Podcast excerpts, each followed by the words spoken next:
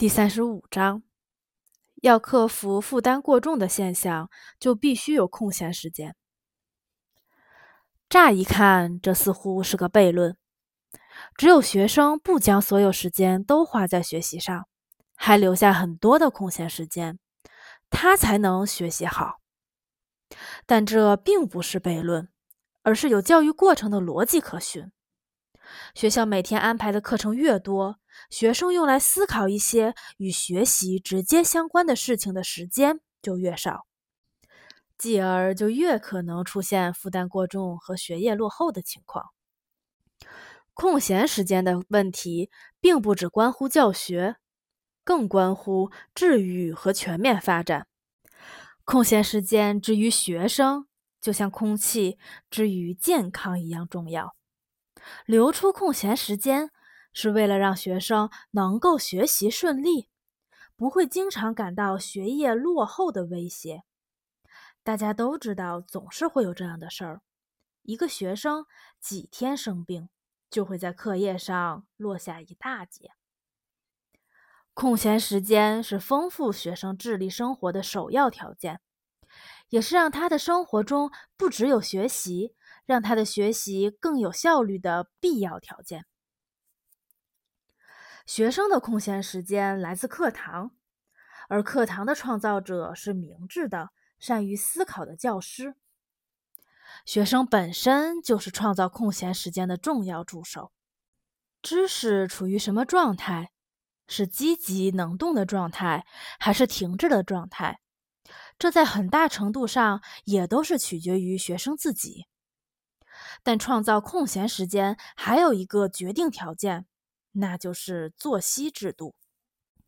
首先，根据多年经验，我想先说一下，在脑力劳动的制度中不能采取的做法：绝对不允许让学生刚上完课就连续好几个小时让学生坐着看书写作业。在高年级学生中，经常会出现这种状况。学生每天下午会有三四个小时，甚至是五六个小时，进行着像上课一样紧张的脑力劳动。每天花十到十二个小时坐着读书、听讲、思考、记忆、回忆和在线，就是为了回答教师的问题。而这是一项极为繁重又费力不讨好的劳动。最终会消耗人的体力和脑力，并使其对知识麻木冷淡、无动于衷，导致人只会学习而没有智力生活。经验表明，可以这样安排脑力劳动：让学生自由支配下午的时间，不用坐着看书写作业。下午应该是学生的空闲时间，在这个时间。学生可以阅读、参加科学课程小组的活动、去大自然劳作、观察自然现象和人们的劳作。换句话说，在下午应该进行一些知识拓展和转化的脑力劳动。请注意，不是让学生无所事事，而是要发展知识。能否成功做到在工作日的下午让学生自由支配时间？这正是充分的脑力发展和顺利学习所必须的。这取决于整个教育过程的素养。尤其重要的是，要在下午进行阅读。这里说的阅读是出于兴趣和求知欲的阅读，而不是出于背诵和记忆的要求。我尊敬的同仁，你可能会问：那孩子们什么时候写家庭作业呢？早睡早起，在早上上学之前写家庭作业，这就是我们绝大多数学生作息制度的主要原则。多年来，我们一直在向家长们解释，科学证明早睡早起是有必要的，而在起床后八到十小时内进行紧张的脑力劳动也是有益处的。新一代父母成长起来了。我们会在家长学校里给他们讲一些教育知识，而这些知识中最重要的就是孩子脑力劳动的素养和卫生。我们成功做到了，使百分之九十的儿童、少年和青年坚持这样的作息制度。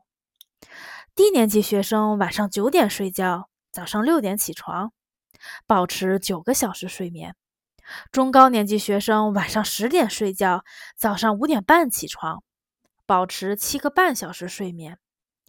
在这些简短的建议里，不可能对这种制度的合理性做出充分的科学论证，但应该说，一天结束之前，也就是晚上十二点以前，睡眠时间越长，越有利于消除疲劳，起床也就越容易，人就能更快投入脑力劳动。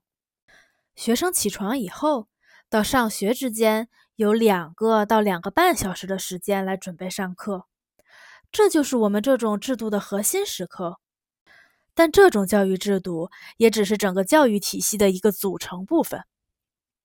多年的经验使我们全体教师坚信，如果学习是在丰富多样的精神生活的广阔背景下进行，如果知识在多种多样的脑力活动中不断发展，如果掌握知识的过程是由一套完整的工具。也就是求知能力来保证的。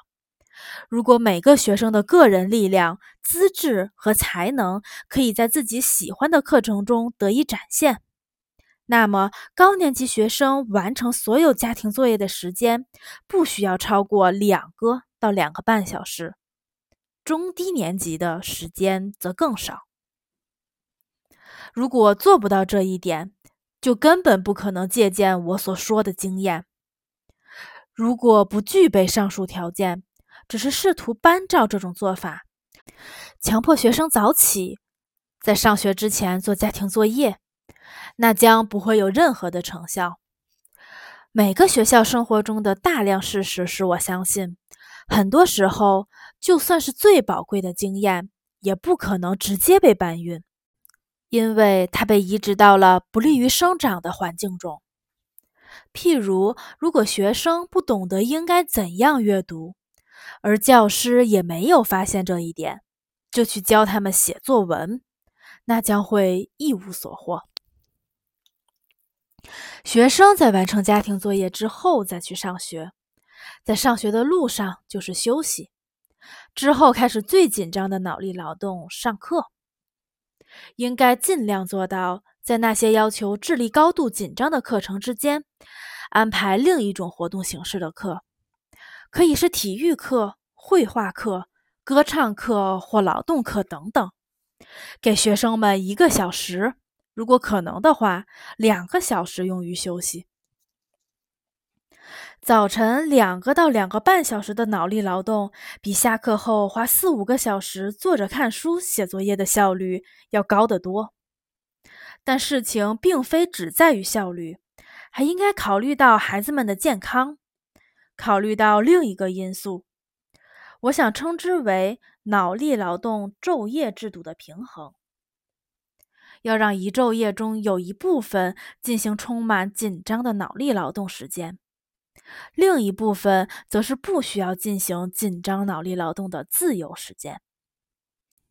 把下午作为学生的空闲时间，组织一些符合童年有趣特点的脑力劳动。这些特点是什么呢？怎么能考虑到它们呢？关于这些问题，我将在下一章专门给出一条建议。